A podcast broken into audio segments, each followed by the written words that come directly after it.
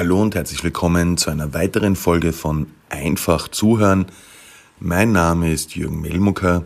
Ich bin Trainer für Vertrieb und Zuhörtechnik und dieser Podcast soll Ihnen dabei ein bisschen Unterstützung geben, mehr und besser zuzuhören.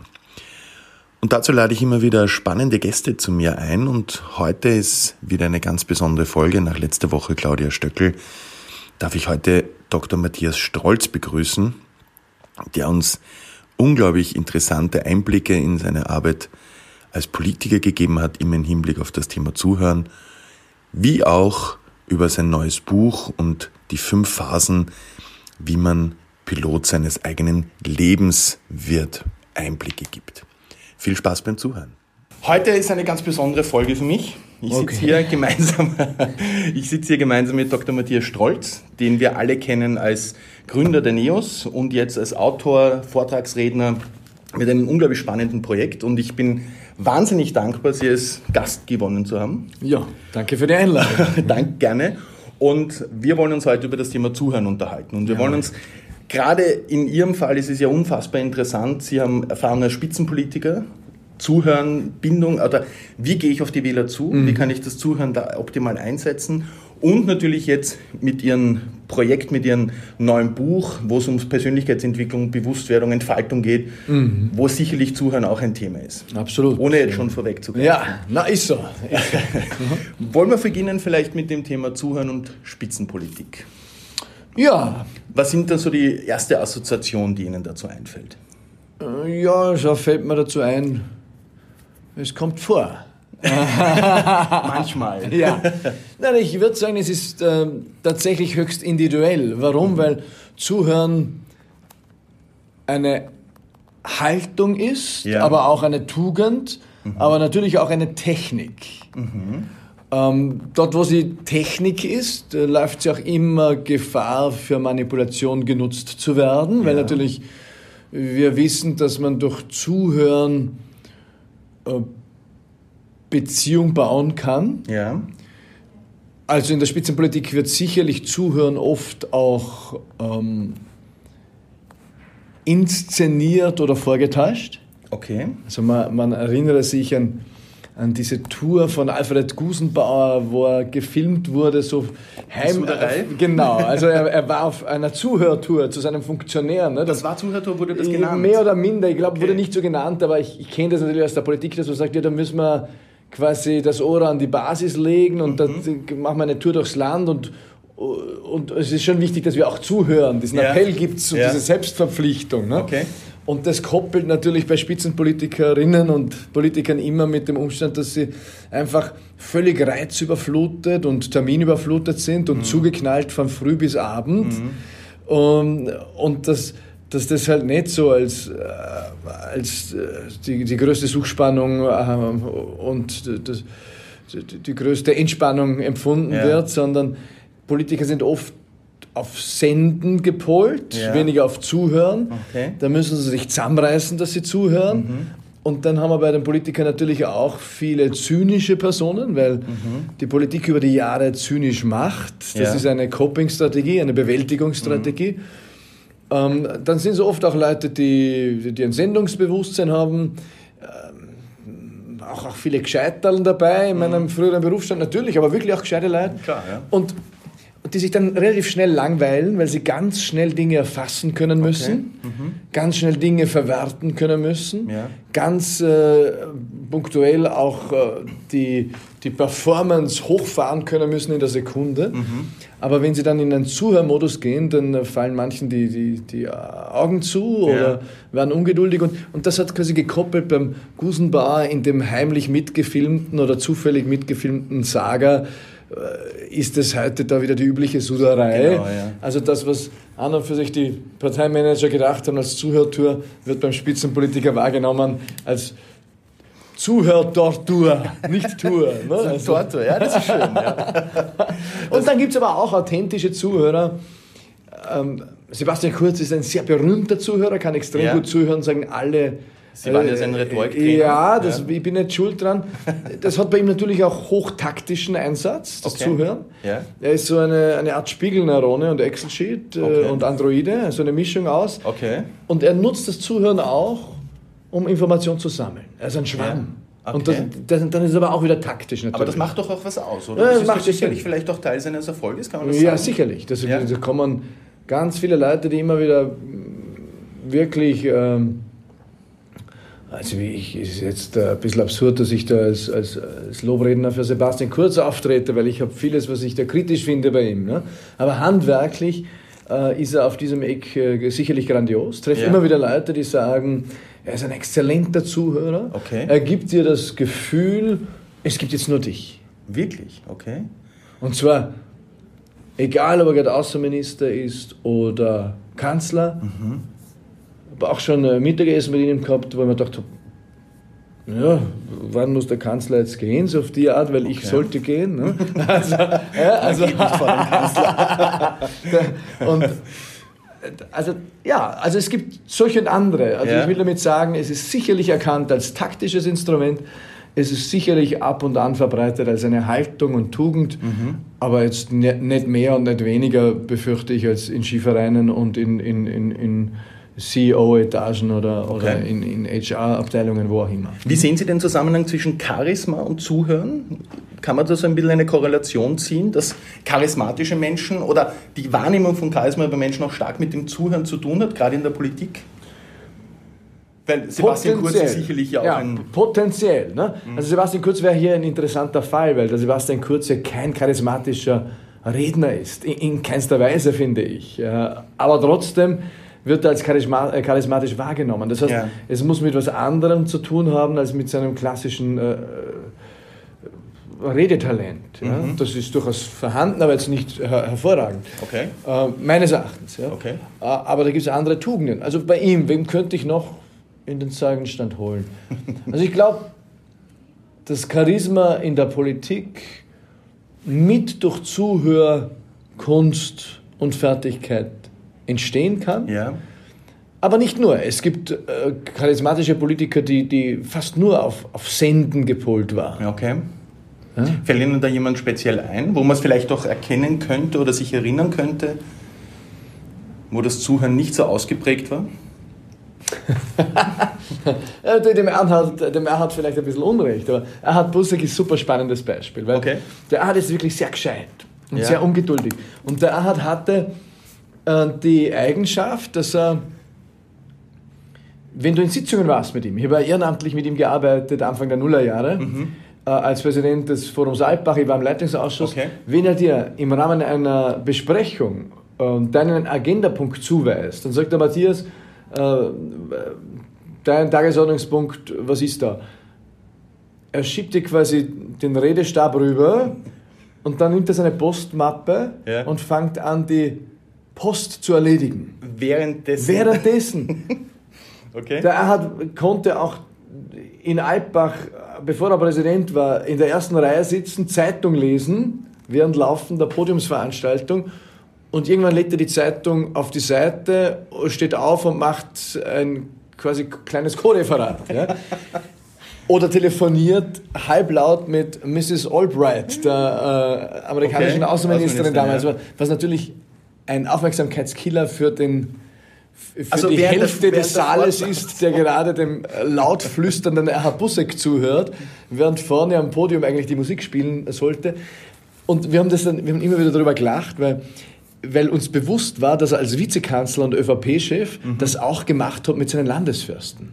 Und er meint es nicht böse. Ja. Erhard Bussig ist tatsächlich einer, der multitasking-fähig okay. ist. Ja. Und das ist, du kannst ihn jederzeit in seiner Bearbeitung seiner Postmappe unterbrechen und fragen, was waren meine letzten fünf Sätze und was, der kann da alles wiederholen. Ah, okay. Also er kann das. Ja. Nur natürlich beim, beim Gegenüber kommt das, kommt das ja gar nicht maximal äh, ignorant an. Okay, ja. Und das war natürlich auch ein Punkt, warum die Landesfürsten ihn irgendwann einmal aus dem Sattel geschüttelt haben, weil sie wahrscheinlich auch äh, Landesfürsten schon ein hohes Amt in Österreich. Ne? Also, Erwartet man einen gewissen Respekt, nämlich. Halleluja. Auch vom, auch vom ne? Parteiobmann, ja. Genau. Und, und okay. der macht das so ein bisschen, so, man früher hat äh, die Landeshauptleute äh, speziell der ÖVP, hatten das Gefühl, wer ist denn unter mir Parteichef gerade. Ne? Also, und, und dann macht der Typ da seine Postmappen daneben oder ja. der tut da irgendwie äh, Fingerwegen, äh, Fingernägel äh, polieren, so auf die Art.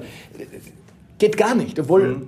quasi hier geht es eher um die Wirkung beim Empfänger des ja. Verhaltens und nicht, dass er nicht zugehört hätte. Aber man erkennt quasi mhm. ähm, die Wirkung von vermeintlichem Zuhören oder, oder taktischem oder nicht taktischem oder inszenierten. Mhm.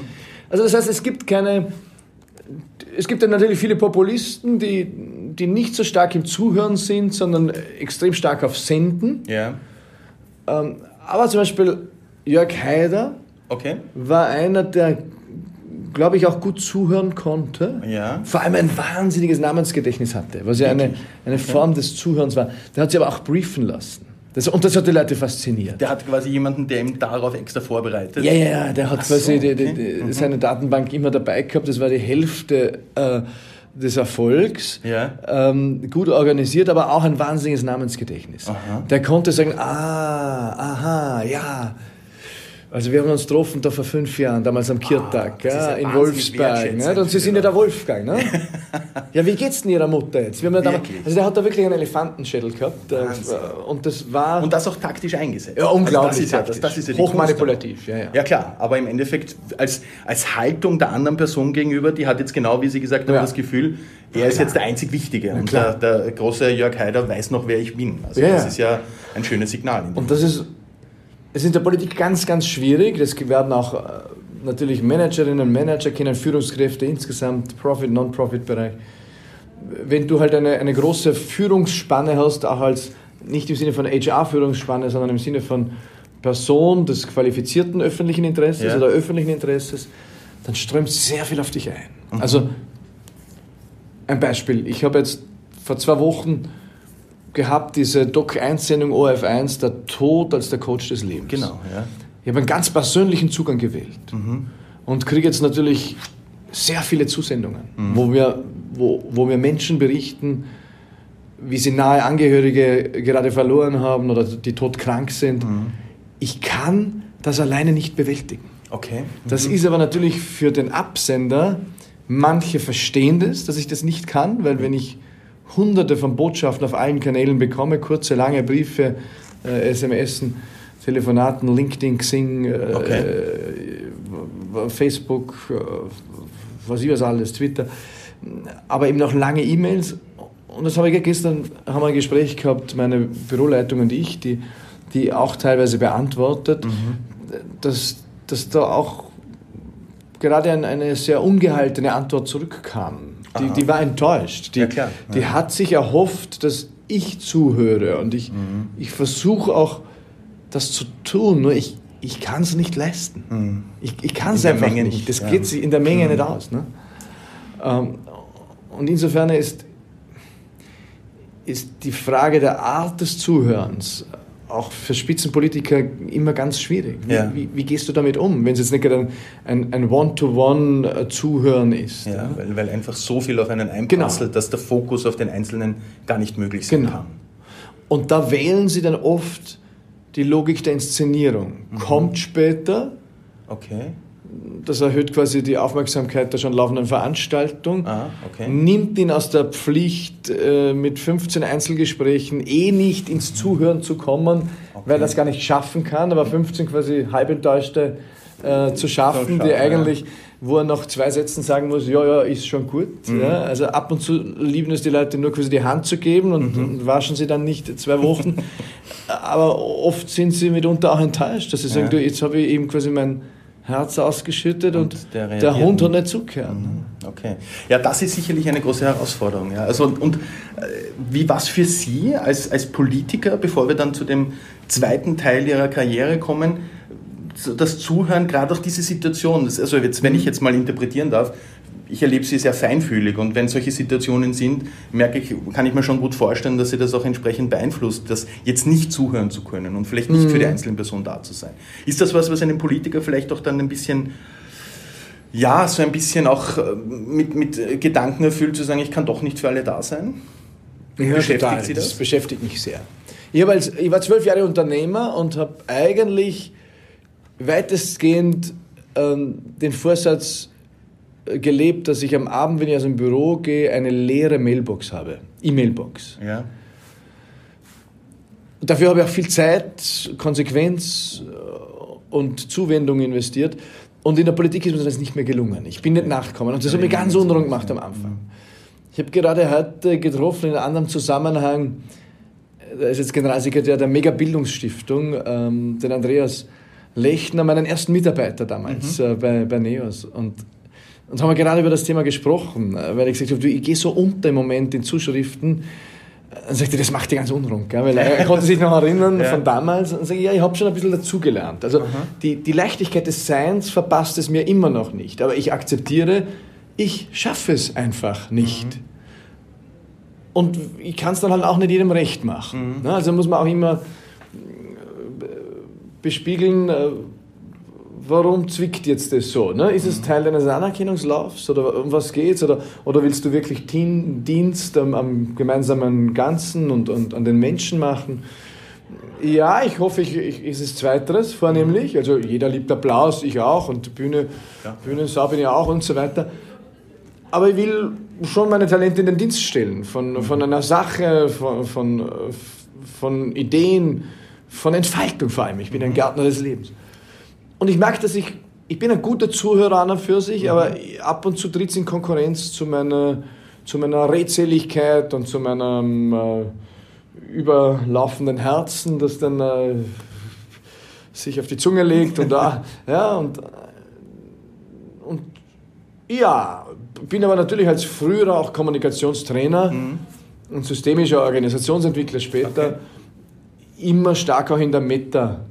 Mhm. Das heißt, ich kann fast zu jedem Zeitpunkt, außer ich bin in der vollen Performance, zum Beispiel Bühne oder so, mhm. da, dann bin ich voll im Hier und Jetzt und, und dann kann ich den kollektiven Download okay. aus dem Kollektiv machen, ja. aus der Essenz habe dann aber den Arbeitsspeicher nicht frei für die Metaspiegelung meiner selbst. Okay. In einem Zwiegespräch läuft eigentlich fast immer die Metaspiegelung mit. Das ist quasi ja. ein Erbe oder eine, eine, eine Deformation professionell, wenn man so will, oder, ein, oder eine Kompetenz aus, aus äh, früheren Berufstagen. Mhm. Sie haben jetzt schon angesprochen, Gärtner des Lebens zu sein. Mhm. Wie verstehen Sie das, Ihre, wenn Sie vielleicht mal ganz kurz diese fünf Phasen, die Sie in Ihrem Buch mhm. beschreiben und auch in Ihren Vorträgen, an der Stelle natürlich große Empfehlung dafür, ja. wenn Sie das beschreiben und vielleicht so ein bisschen in den Kontext des Zuhörens setzen, mhm. wo so, das, vor allem glaube ich, dieses sich selbst doch zuhören und in sich hineinhören, mhm. ist, hat doch hier, nehme ich jetzt mal an, eine sehr große Bedeutung. Ja, absolut. Also ich habe mit diesem Sei Pilot deines Lebens fünf Schritte zur persönlichen Entfaltung sowas wie einen Reisebegleiter verfasst für mhm. Menschen, die sagen, ich habe ein Interesse an mir und an meiner Entfaltung. Mhm. Und, und ich habe da gehirnt, wie, wie fliege ich es an und, und bin draufgekommen, hey, es gibt sowas wie eine Grammatik der menschlichen Entfaltung, mhm. der menschlichen Neuerfindung. Und wir alle müssen uns neu erfinden, keine Ahnung. Jobwechsel, Neuerfindung. Partner kommt, Partner geht, Neuerfindung. Kinder mhm. kommen, Kinder gehen aus dem Haus oder Kinder beginnen zu pubertieren oder keine Ahnung, Partner kommt in die späte Pubertät. Ja? Also äh, Krankheit kommt und geht. Ne? Wir müssen uns oft neu erfinden. Mhm. Die Frage ist, mache ich es bewusst mhm. oder unbewusst? Ja. Wenn ich es bewusst mache, dann hilft dieses Modell der High Five, der persönlichen Entfaltung, das, mhm. das quasi dem Buch Pate steht, mit vielen Illustrationen, auch vielen äh, autobiografischen Bezügen, weil ich kann mich selbst auf einen Seziertisch legen, hemmungslos, andere nicht. Ne? Mhm. Ich kann mich also zeigen in meinem Winden und Bluten und Ängsten und Leuchten und Strahlen und wachsen und reifen. Erste Schichtung für eine bewusste Neufindung, Neuerfindung ist das Bewusstwerden. Was ja. ist? Und das ist natürlich ein Hinhören. Mhm. Bewusstwerdung ist nur möglich in dieser lauten, schnellen, pulsierenden und reizüberfluteten Welt, in dem ich einen Raum schaffe für Wahrnehmung, ja. für Zuwendung, mhm. möglicherweise auch zu mir selbst Zuwendung. Also ein Einkehrschwung bei sich selbst. Das wäre sowas, mhm. sich selbst zuhören. Oder in der Schichtung 3 dann die Verbindung mit der eigenen Berufung ist es dem eigenen Herzen horchen. Mhm. Äh, wir sind ja eine Trias aus, aus Kopf, Herz und Bauch, hoffentlich. Und trainiert werden wir in der Schule und Studium nur auf den Kopf in der Regel. Ja. Das heißt, wir können uns, unserem Bauch auch zuhören, unserer Intuition, wir können unserem Herzen zuhören. Ja, der Herzensenergie, wie sie fließen will, oder diesem inneren Ort, wie der Otto Schama sagt. Also, mhm. MIT-Forscher, kein ja, Esoteriker, ja, ne? weil manche sagen, ja, so, geh bei mir umarmen und so weiter. Ne? Ich sag's dann, äh, ich habe es dann nie übersetzt auf Deutsch, weil er sagt, Open Mind, Open Heart, Open Will. Mhm. Ja, wenn das auf Deutsch übersetzt, dann schicken sie die bei mir umarmen, so auf die Art. Ne? Also es ist harte Währung, MIT-Forscher. Zweite Schichtung ist Loslassen. Mhm. Loslassen ist natürlich, die, die, ist ein integrales Modell. Das heißt, wenn die erste Schichtung nicht mehr in, in, im Primärmodus, also im Dominanzmodus ist, heißt es, dass er immer noch aktiv bleibt. Das heißt, mhm. im Loslassen brauche ich auch immer noch das Bewusstwerden und es wird mitschwingen. Mhm. Aber wenn man so will, die Amplitude in meinem Arbeitsspeicher oder Arbeitsprozessor, was bekommt gerade am meisten äh, Speicherplatz okay. zugewiesen, welcher Arbeitsprozess, das wäre ja. dann das Loslassen. Also auch wo geht so ein bisschen schon der, das Gefühl, der Fokus hin? Wo na, merke ich, dass ich... Nein, das wäre dann die Dreier. Okay. Das klopft schon an, aber ich ja. bin ein großer Verfechter dafür, dass wir das Loslassen als Primärmodus loslassen und, und Primärprozess und Primärschichtung sich in die Entfaltung wachsen lässt. Ja. Loslassen ist wirklich loslassen. Mhm. Keine Ahnung, anstrengende Menschen, äh, Glaubenssätze, ähm, Tätigkeiten, okay, also Materialismus aller Art. Okay, ja. Ich, ich zähle da in meinem Buch 40 Dinge auf und sage, such dir die drei aus, mhm. die dich am meisten berührt haben, wo du weißt, ah, das hat was mit mir zu tun. Mhm. Und meditiere auf das. Also mhm. wie viel, welche materiellen Dinge könnt ihr loslassen? Oder welche Beziehung sollte ich loslassen? Ja. Oder welche, welchen Glaubenssatz, äh, welchen, welchen Zwang, welche Sucht, mhm. welche Vergangenheit, äh, welche zwänglerische Zukunft. I don't know. Wir können so viel loslassen. Mhm. Und das ist die Vorleistung, dass was Neues Platz greifen kann. Also only an empty hand can receive. Nur eine leere Hand kann empfangen. Schichtung 3 ist die Verbindung mit der eigenen Berufung, mhm. okay. mit dem höheren Selbst, mit der Essenz, mit, mit, dem Seelenplan. Je nachdem, welche Begriffe man haben will, sind alles ein bisschen gestellte Begriffe. Sagen wir mal, die Verbindung mit der Stimme des Herzens oder diesem ja. inneren Ort. Okay. Und das ist auch ein Hören, ein Hinhören natürlich. Ja. ja. Also im, im, im, metaphorischen Sinn gewissermaßen. Ja. Schichtung 4, ein Hinhören auch dann, Aristoteles sagt, deine Berufung liegt dort, wo deine Talente kann man sich quasi als einen Fluss darstellen, die, die Talente, die Bedürfnisse der Zeit treffen. Ist auch ein Fluss. Mhm. Dort, wo sich die zwei Flüsse kreuzen. Also was kann ich gut, was mache ich gern? Da muss ich auch ein bisschen hinhören auf meine Biografie, auf meine Leidenschaften. Ähm, dann auch kann ich anderen Menschen hinhören, total. was die ihnen als Feedback geben. Das total, ja, ja. Weil, weil, ein Talent selber zu entdecken, ist ja auch oft das, was mir andere Leute sagen, wo meine Stärken Absolut. Sind, ja. Deswegen sind ja Kinder zum Beispiel am Weg zu mir selbst, weil sie ja. quasi ewige Feedbackgeber sind. Mhm. Weil wenn ich mal Papa bin, ich kann, ja. sie sogar, kann sie sogar wegschicken, werden sie mir immer noch Feedback geben, weil ich bleibe Papa. Und ja. quasi in dieser Rolle bleiben sie ein ewiger Spiegel, ne? mhm. unverhandelbar. Mhm. Ähm, und Feedbackgeber und Geberinnen.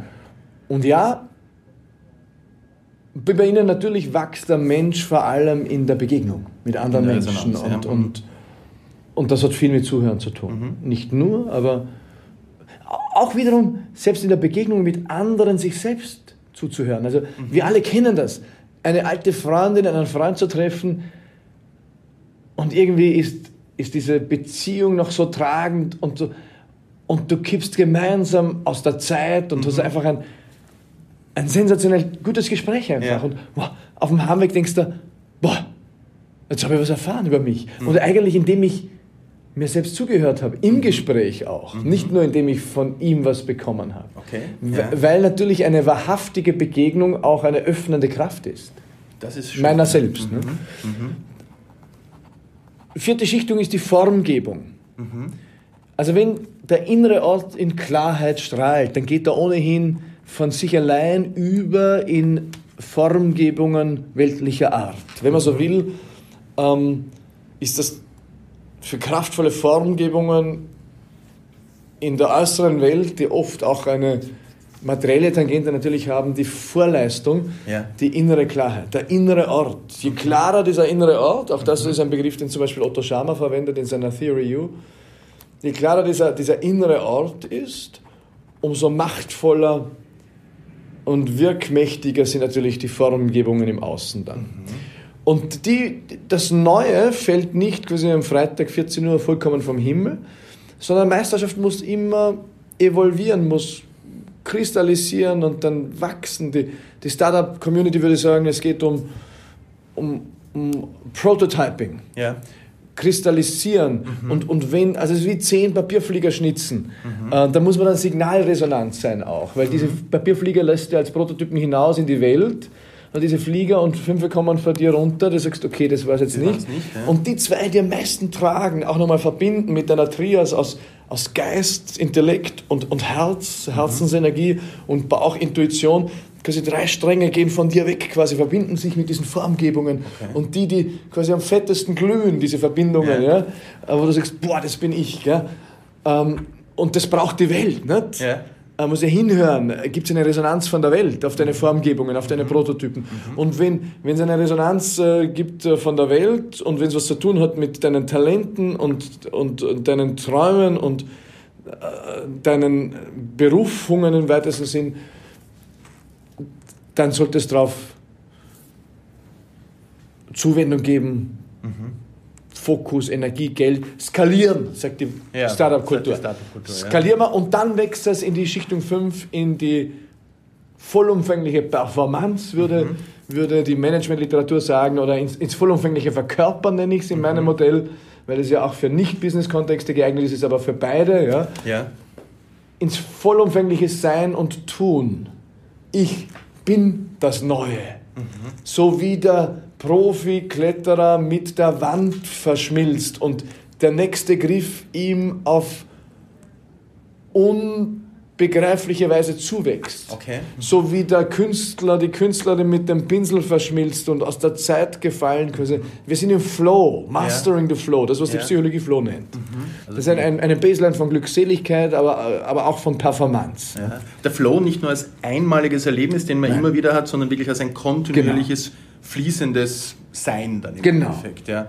Das ist der, natürlich ein der Tischler, der quasi den Schritt zurück macht nach Vollendung seiner Arbeit und sagt, boah, geil. Ja. Das ist ja, äh, das ist das, was wir ein bisschen neidig sind als Kopfarbeiter ab mhm. und zu, ne? weil die haben das... Das zu schaffen jetzt. Das, zu schaffen, ja, zu schaffen. Dieses Haptische. Ne? Genau. Ja. Aber wir kennen es natürlich auch. Äh, der, Deswegen quasi Bühne und, und Applaus wäre quasi der Ersatz für das fertige Werkstück. Genau. Nicht, oder, oder, oder, auch wenn Menschen mit etwas hinausgehen, wo sie sagen, okay, da bin ich jetzt mit einer neuen Idee, mit einem neuen ja. Impuls erfüllt, das ist ja auch quasi Schön. der zweite Applaus, oder, den, man, den, man, bekommt. Ja.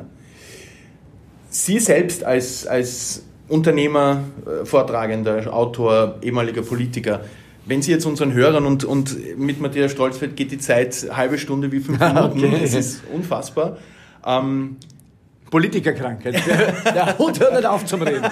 Das wollte ich damit nicht sagen. Das haben Sie jetzt so interpretiert. Okay, Wenn wir jetzt einfach noch ein paar Ideen, ein paar Tipps, wo wir in unserer Welt Zuhören mehr integrieren können, mm. wo wir mehr in diese Resonanz gehen, in die vielen Punkte, die Sie angesprochen haben. Was, wo könnte man denn damit anfangen, außer natürlich jetzt die, die fünf Schritte für sich auch zu überlegen? Aber zusätzlich ja. oder darüber hinaus. Zuhören ist eine, eine Form der Liebe, würde ich sagen, gewissermaßen, auch wenn es nicht äh, taktisch manipulativ äh, verwendet wird. Mhm. Weil Zuhören sowas wie Anteilnahme und Zuwendung ist. Ja, und mhm. das sind ja wohl alles irgendwie Töchter der Liebe. Ähm, ich kann in der Früh damit beginnen, dass ich sage, ich bin ein super körpeignoranter Hund, ne? ich bin dann ewig Lernender, aber ich habe eine Frau, die da viel weiter ist wie ich und die spornt mich dann an und und ab und zu schaffe ich das schon ganz gut, dass ich eben. Jetzt haben sie mir ja einen Bandscheibenvorfall geschickt, damit ich da ein bisschen schneller lerne und mich ein bisschen mehr bemühe. Okay, ne? ja. ähm, also vor, vor eineinhalb Jahren. Und dieses Zuhören, ne? was, was sagt mir der Körper heute? Wie geht's mhm. mir? Mir geht es jeden Tag anders. Mhm. Mhm. Ähm, zuhören, was, was sagt die Welt da draußen? Also ich habe dann nach der Politik ja auch mich noch einmal in der Schichtung 3 geerdet. Ich war ja Vision Quest draußen im Wald vor der Politik, diese mhm. fünf Tage wurde ja ohnehin medial besprochen gelegentlich. und habe nochmal einen Mini-Vision-Quest gemacht, so vier Tage in der Kleinerhütte mit zwei abgefahrenen Briten, so ein kleiner Medicine Walk auch im Wald allein, aber auch äh, irgendwie ähm, verschiedene andere Methoden. Und ich bin kein großer Meditierer. Mhm. Ja? Äh, mag das schon auf meine Art, aber nicht klassisch. Und dort haben wir angefangen, ich meditiere auf Beauty and Grace, auf die Schönheit und Anmut der Welt. Mhm. Es ist eine Form des Zuhörens. Es waren 20 Sekunden. Und der Seminarleiter dort hat gesagt, der Retreatleiter, mach das 40 Tage und dann wirst du es integriert haben. Und ich habe das mhm. Gefühl, ich habe dieses Zuhören integriert. Habe da eine Veranlagung vorher schon gehabt. Ich höre dem Vogel zu. Mhm. Äh, kostet nur ein paar Sekunden. Ich, ich, ich rede mit mit der Blume. Mhm. Ich, ich meditiere auf den Fuß meiner Tochter. Mhm. Ähm, das ist eine Form von Zuhören für mich. Mhm. Kann man jederzeit äh, kultivieren und, und braucht nicht eine halbe Stunde und Om und hm, kostet auch nichts. Zuhören natürlich im, im professionellen, äh, beruflichen Kontext ist auch eine Aufgabe, finde ich, als Führungskraft. Das ist mein, ein Teil mein, meines Jobs. Mhm weil nur im Zuhören kann ich manches auch erst verstehen. Ja. Also insofern ist es ein, ein hocheffektives Instrument, mhm. um Verständnis zu kultivieren, Informationen zu sammeln, wenn man so will. Ko kombiniert vor allem, also als Kommunikationstrainer habe ich früher da immer gesagt, ja, schaut jetzt gegenüber, du kannst einen Gesprächsanteil haben von von 15 Prozent und das Gegenüber 85 Prozent. Das Gegenüber wird wahrscheinlich nach Hause gehen und sagen, wir hatten ein sehr gutes Gespräch. Mhm. Die Menschen lieben es zu reden. Mhm. Ja. Dann haben die Leute oft gesagt, ja, aber das wird der, der, der wird der ja Vater, der wird der ja Vater, dann wenn die da voll quatscht. Sagen, nein, nein, nein, du kombinierst das mit, mit dem Grundsatz, wer fragt, der führt. Weil mhm. ich, ich führe sie auf Gebiete hin, die mich wirklich interessieren. Mhm. Authentisch interessieren. Mhm. Ist nicht manipulativ. Nein, nein, nein. Aber ich denke mal, hey, wenn jetzt da eine Stunde ein Termin ist, äh, da will ich was lernen, da will ich was interessieren. Und, und bevor ich quasi wirklich vollgetextet werde mit etwas, was mich nicht interessiert, nutze ich die Gelegenheit, dass wir beide gute Zeit haben. Äh, das Gegenüber erzählt mir gerne was und ich bei jeder Kreuzung gebe ich die Richtung vor. Mhm. Und, und, und keiner in der Regel keiner wird sagen, das ist ungehörig. Warum stellst du schon wieder Fragen? Sondern das ist ein echtes, authentisches Interesse. Weil ja, das Fragen ja nur dann wirklich effektiv ist, wenn wir auch aufmerksam, aktiv und richtig zuhören. Ja. Weil ansonsten ist es mehr manipulativ. Absolut. Aber wenn das Zuhören dann dabei ist, dann nehmen wir ja viel mehr mit aus dem Gespräch genau. und nehmen auch viel mehr mit von der Person und für uns selber. Genau. Und dieses aktive Zuhören, das einer, einem, einem authentischen Interesse auch entspringt, einer, einer authentischen Zuwendung erlebt ihr das Gegenüber dann auch als Aktivität. Weil genau. der, kommt eben nicht heim und sagt, heute war ich da gell, bei dem Typen, mhm. ähm, der Hund hat mir ausquatschelt, ja, äh, sondern der sagt, wir hatten ein gutes Gespräch. Mhm. Ähm, und ich würde zu Hause berichten, du, wir hatten tatsächlich ein gutes Gespräch. Äh, und wenn wir dann irgendwie auf den Umstand kommen, dass ich nur 15% Redeanteil hatte, sage ich, ja, aber es war so spannend. Ne? Weil mhm. ich bin, war auf lauter Feldern, die, die mich auch interessiert haben. Und ich habe das Gefühl, das Gegenüber hat das auch, auch gemerkt. Mhm. Und da verbinden sich das, was Sie ganz eingangs gesagt haben, nämlich Haltung, Tugend und auch Technik. Ja. Und dann kombiniert sich genau. alles zu dem, wo zwei in Resonanz waren, hinausgehen. Ja mit einem guten Gefühl und mit neuen Ideen, neuen Erkenntnissen. So ist es, genau. Ich glaube, alle unsere Hörer werden mit ganz vielen neuen Erkenntnissen und Ideen aus diesem Gespräch hinausgehen. Es war eine, eine, eine Freude, Ihnen zuzuhören und es war eine Freude, mit Ihnen das Gespräch zu führen. Ja, danke für die Einladung. Und vielen, vielen Dank. Alles Gute. Dankeschön. Ciao. Dank. Tschüss.